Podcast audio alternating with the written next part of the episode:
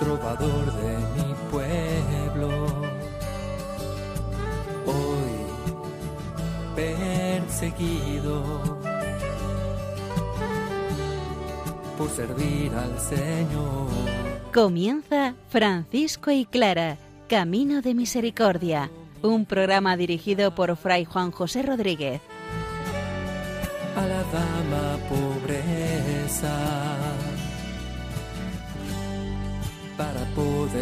Estar más cerca de Dios. Yo, Clara, Un saludo fraterno de paz y bien, hermanos. Hasta ahora, San Francisco nos había hablado él mismo. Habíamos utilizado escritos propios del santo. A partir de este momento recurrimos a lo que otros han escrito de él. Hoy un testigo privilegiado, Fray Tomás de Celano, el biógrafo oficial de la Orden franciscana. Él va a contarnos a partir de este momento la vida de San Francisco. Estrenamos también Testigo Nueva del proceso de canonización de Santa Clara, la décimo tercera testigo, sor cristiana de Meser Bernardo de Supo de Asís, monja del convento de San Damián, que como sus hermanas anteriores nos da el testimonio de vida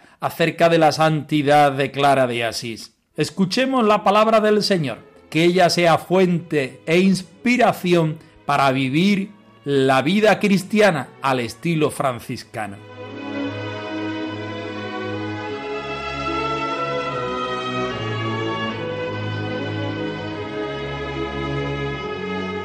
Del Evangelio de San Mateo. La generación de Jesucristo fue de esta manera.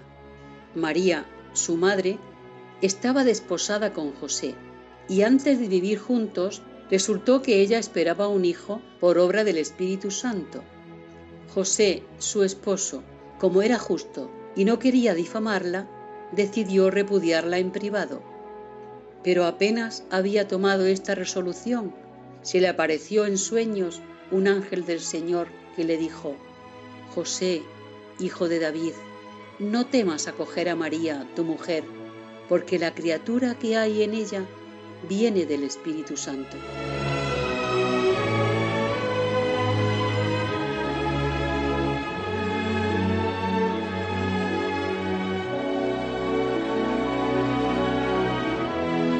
Como decíamos en la presentación, Fray Tomás de Celano es el biógrafo oficial de la Orden franciscana. Ingresó en la fraternidad en torno al 1214-1215, cuando San Francisco acababa de regresar de España renunciando a su proyecto del viaje de Marruecos. Dios, en su bondad, dice el mismo Celano, tuvo a bien acordarse de mí y de muchos otros. Al número de letrados que se iban acercando a la fraternidad franciscana se suma nuestro biógrafo, Tomás de Celano. No figuraría entre los compañeros íntimos del fundador, pero por su cultura y por la amplia experiencia de difusión de la orden, poseería una visión muy realista de la familia franciscana del principio. En 1221 formó parte de la expedición a los países germánicos. En 1223 estaba al frente en calidad de custodio del grupo de hermanos de la región renana. En 1224 regresó a Italia. Asistió a la canonización del fundador el 16 de julio de 1228 en Asís y asimismo a la traslación del cuerpo del santo en 1230. Debió residir habitualmente en la ciudad de Asís, al menos aquí trabajó en diferentes tiempos, con la composición de la vida segunda, el Tratado de los Milagros y la leyenda de Santa Clara. Parece que pasó sus últimos años de vida en su tierra natal, Abruzos. Murió en Tagliacazo hacia 1260. Hombre de amplia cultura eclesiástica, hábil escritor y buen latinista, era también poeta. La crítica ha vuelto a atribuirle la paternidad de aquella secuencia preciosa del Dies Irae. Y no le faltaba un vuelo oratorio, afectista, que aparece en muchos pasajes de su obra, teólogo y moralista, pero no hombre de cátedra. Tiene una visión del mundo y de los acontecimientos muy dominada por los esquemas de su tiempo. Vamos a irlo escuchando poco a poco, cada semana, que Él nos vaya mostrando el rostro más precioso del Santo de Asís.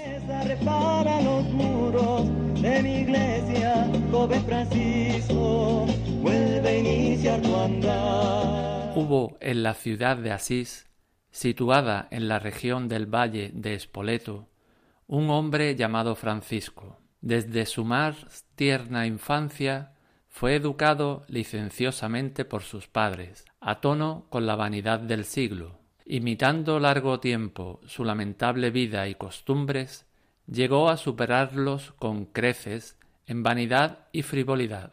De tal forma ha arraigado esta pésima costumbre por todas partes en quienes se dicen cristianos, y de tal modo se ha consolidado y aceptado esta perniciosa doctrina, cual si fuera ley pública, que ya desde la cuna se empeñan en educar a los hijos con extrema blandura y disolutamente, pues no bien han comenzado a hablar o a balbucir, niños apenas nacidos aprenden por gestos y palabras cosas torpes y execrables, y llegado el tiempo del destete, se les obliga no sólo a decir, sino a hacer cosas del todo inmorales y lascivas.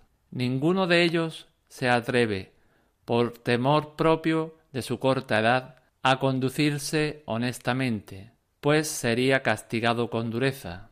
Qué bien lo dice el poeta pagano. Como hemos crecido entre las maldades de nuestros padres, nos siguen todos los males desde la infancia.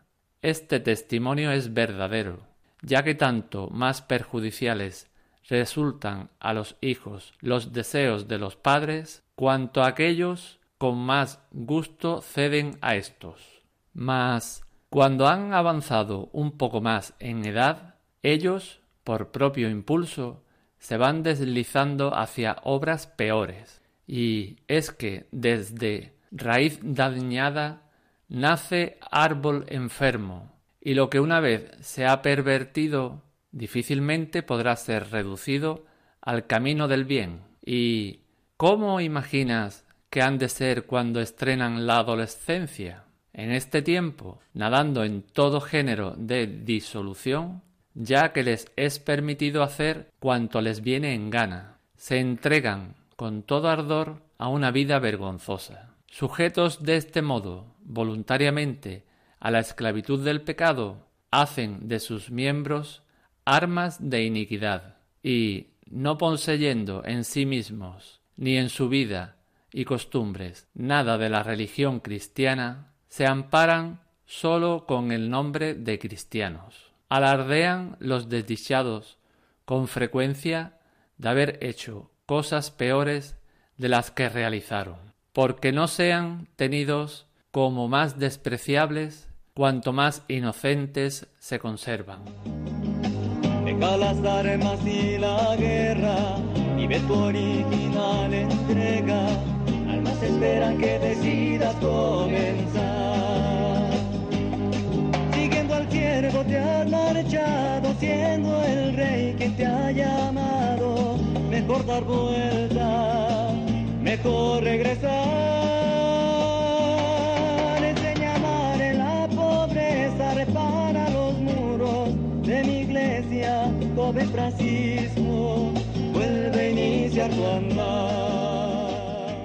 Estamos empezando a leer y a estudiar la primera vida de Tomás de Celano, como así se conoce, escrita en 1228. Afirma el mismo Celano en el prólogo que se puso a escribir la vida de San Francisco por orden del Papa Gregorio IX, quien en fecha del 25 de febrero de 1229 daba su aprobación para que fuese difundida. Esta conciencia de estar escribiendo la biografía de la canonización como un servicio a la Iglesia hace que prevalezca en la manera de narrar y de comentar la intención de edificar al pueblo cristiano. Al hablar, por ejemplo, de la conversión del joven Francisco, pone el acento en la mala educación recibida de sus padres para hacer enseguida una aplicación moralista.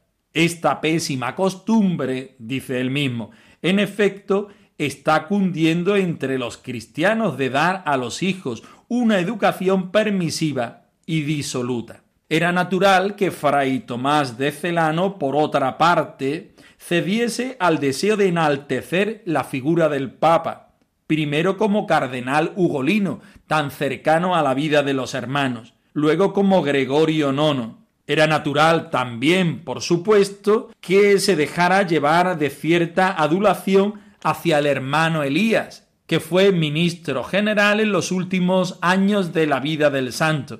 Aunque no lo era mientras Celano escribía, todo el mundo le miraba como el hombre en cuyas manos estaba el destino de la obra de Francisco. Cuando Celano redactaba su segunda vida, Elías estaba excomulgado y su memoria era denigrada. Por eso, además de evitar nombrarlo, solamente lo hace una vez y no con su nombre, sino como el usurpador, intenta quitarlo de en medio. Celano indica en el prólogo que no hemos leído cuáles fueron las fuentes de información de las cuales él se sirvió. Ante todo, el mismo Francisco. Nos escribe él mismo lo que escuché de sus propios labios y después en otro momento dice testigos fieles y serios no le fue difícil disponer de abundante información, porque a los dos años de la muerte del santo todavía todo seguía muy fresco. Pudo haberse servido también, y ciertamente lo hizo, de el material del proceso de canonización del santo. Es una información inmediata, lo que comunica a la primera biografía en tono peculiar y sincero, de real humanismo, sin el halo de poner a San Francisco como un héroe. Además, tuvo delante de sí modelos clásicos de vida de otros santos, como por ejemplo la de San Martín de Tours. En esta primera vida que empezamos hoy a trabajar, Celano la divide en tres partes. La primera abarca los hechos de la vida de Francisco y los pasos de la fraternidad desde el nacimiento hasta la estigmatización del santo ocurrida en 1225. La segunda describe los dos últimos años de la muerte y la tercera los hechos relacionados con la glorificación de Francisco. Fui trovador, me llamaban Francisco, cantaba las noches de mas ya no quiero proezas del gran Amadís, fui descubriendo un camino distinto. Sentí en mi alma un vacío total. No quiero amores que pasan y mueren. Hoy solo canto a mi rey.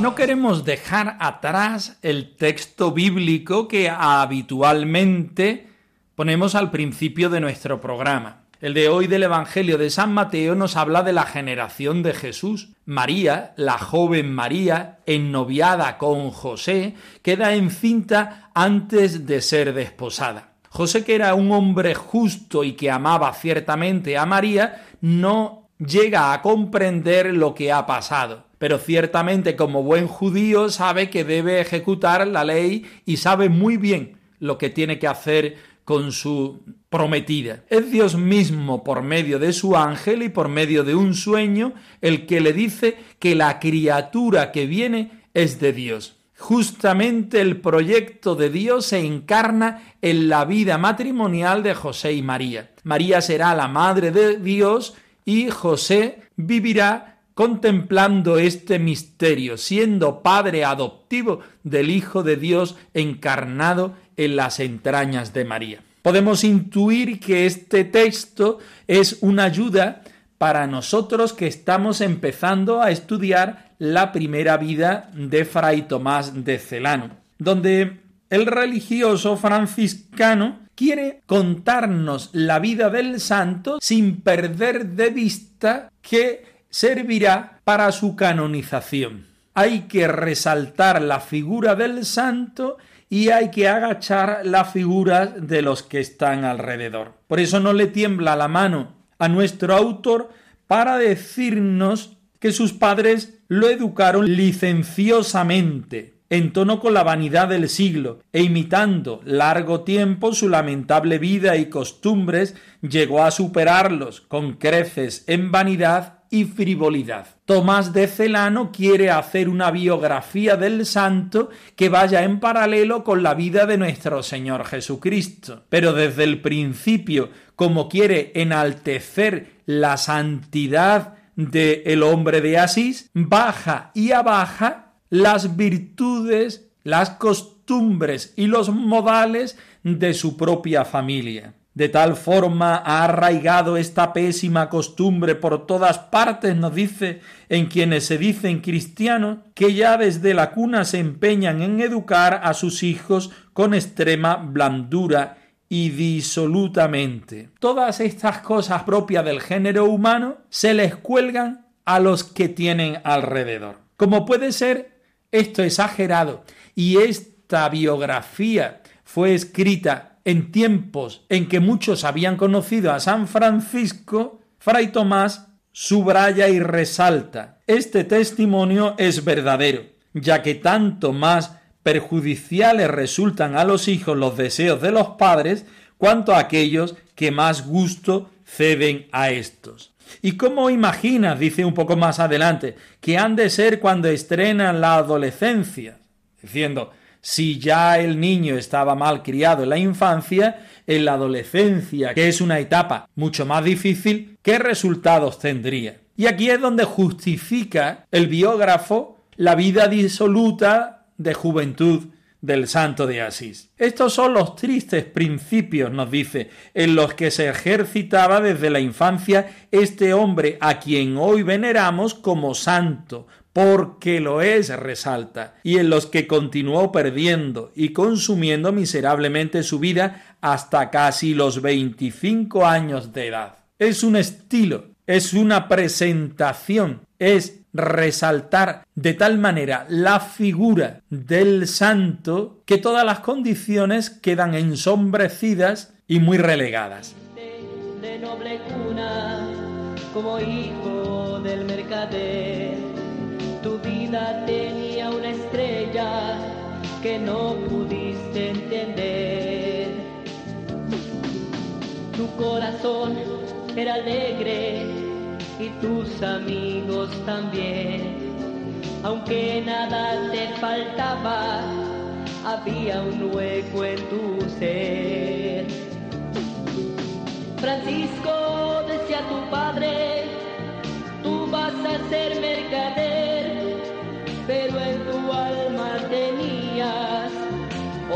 manera de ser.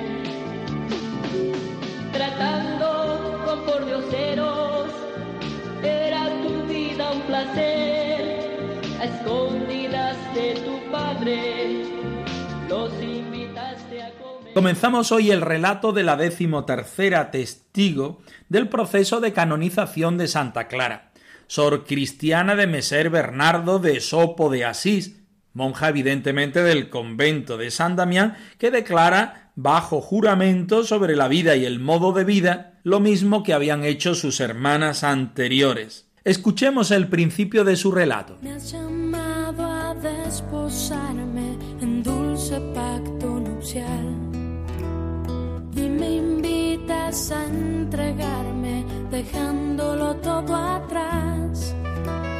Quieres compartir la pobreza del pesebre, la pureza virginal y la obediencia de la cruz. Decimotercera testigo.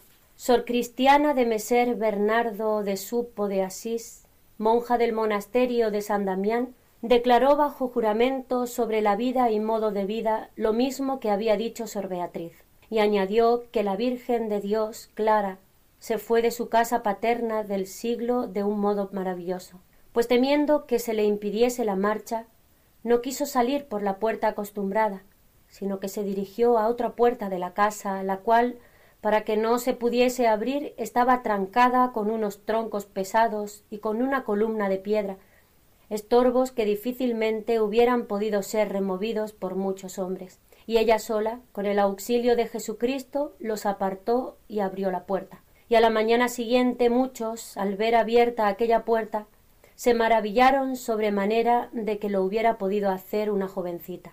Preguntada por cómo sabía estas cosas, contestó que la testigo vivía entonces en aquella casa y había estado antes con ella, y la conocía porque habitaba con ella en Asís. Preguntada sobre cuándo había ocurrido esto, respondió hace cuarenta y dos años o algo más.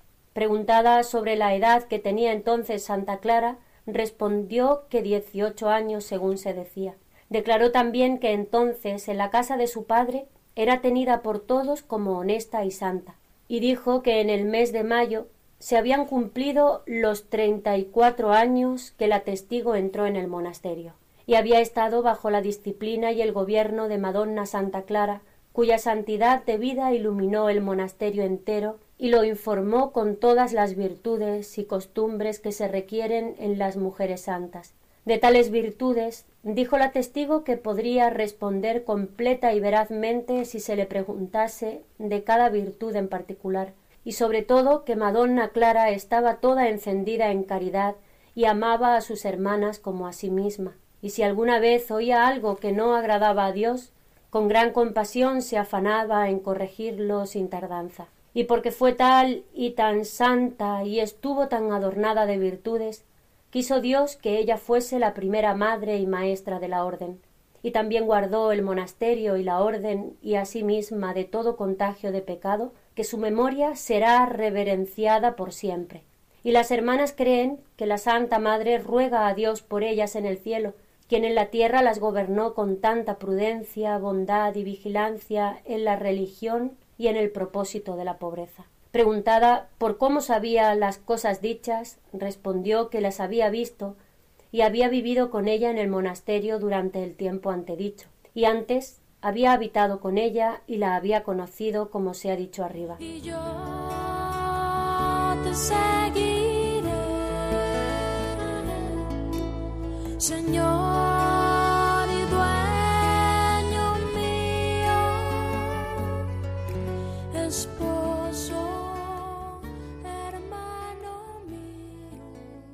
Señalamos dos aspectos del principio de relato de Sor Cristiana. En primer lugar, nos cuenta algo que desconocemos según el relato de las hermanas, hemos visto y hemos leído en otras fuentes cómo Santa Clara se escapa de su casa por la llamada puerta de los muertos, una puerta que estaba atrancada por la propia seguridad de la casa. Pero aquí Sor Cristiana nos cuenta detalladamente cómo la Santa de Asís se escapa de su casa a sabiendas de que sus familiares no la van a dejar salir de ella para seguir el camino del Señor. Temiendo que se le impidiese la marcha, ya no quiso salir por la puerta acostumbrada, nos dice la testigo, sino que se dirigió a otra puerta de la casa, la conocemos, sabemos bien que es la puerta de los muertos, la cual, para que no se pudiese abrir, estaba atrancada, con unos troncos pesados y con una columna de piedra, estorbos que difícilmente hubieran podido ser removidos por muchos hombres. Santa Clara está tan llena del Señor y tan dispuesta a realizar y a responder lo que el Señor le pide que nada le parece impedimento para hacer la voluntad del Señor. Incluso en las dificultades físicas, Clara pone su granito de arena, su 1% para que el Señor ponga el 100 restante. Abierta aquella puerta que no es otra que el mismo Jesucristo por el cual Clara entra en la vida religiosa y sale de su casa natal, encendida con el fervor que hace que no haya impedimentos a la hora de seguir los caminos del Señor, Santa Clara se encuentra con una vida de virtud, bendecida, pero bendecida con la señal de la cruz.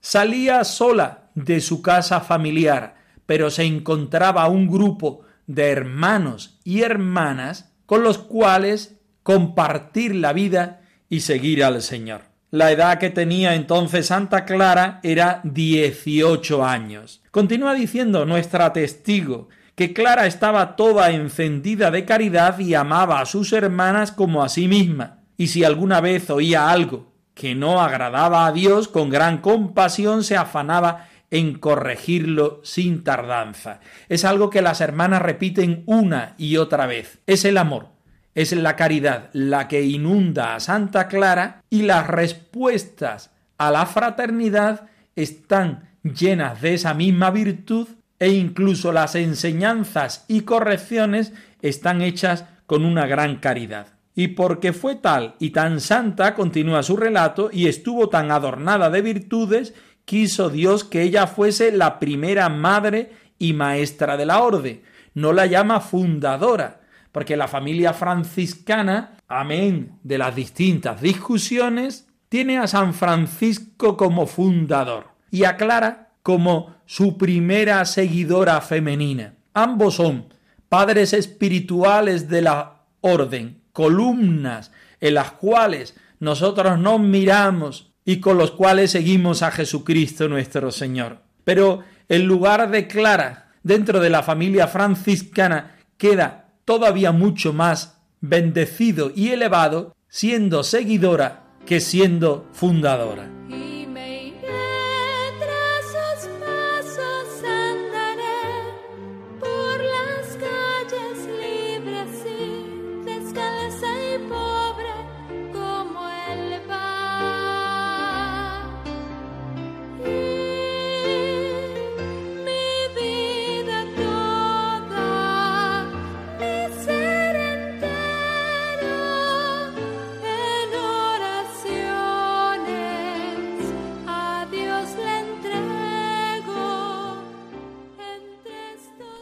Francisco y Clara arroba radiomaria.es.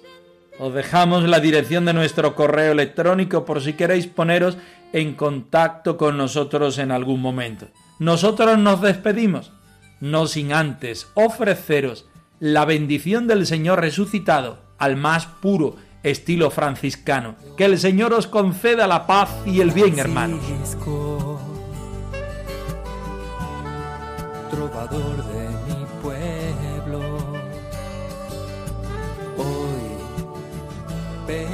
perseguido por servir al Señor. Han escuchado en Radio María Francisco y Clara, Camino de Misericordia, un programa dirigido por Fray Juan José Rodríguez. a la dama pobreza para poder estar más cerca de Dios. Yo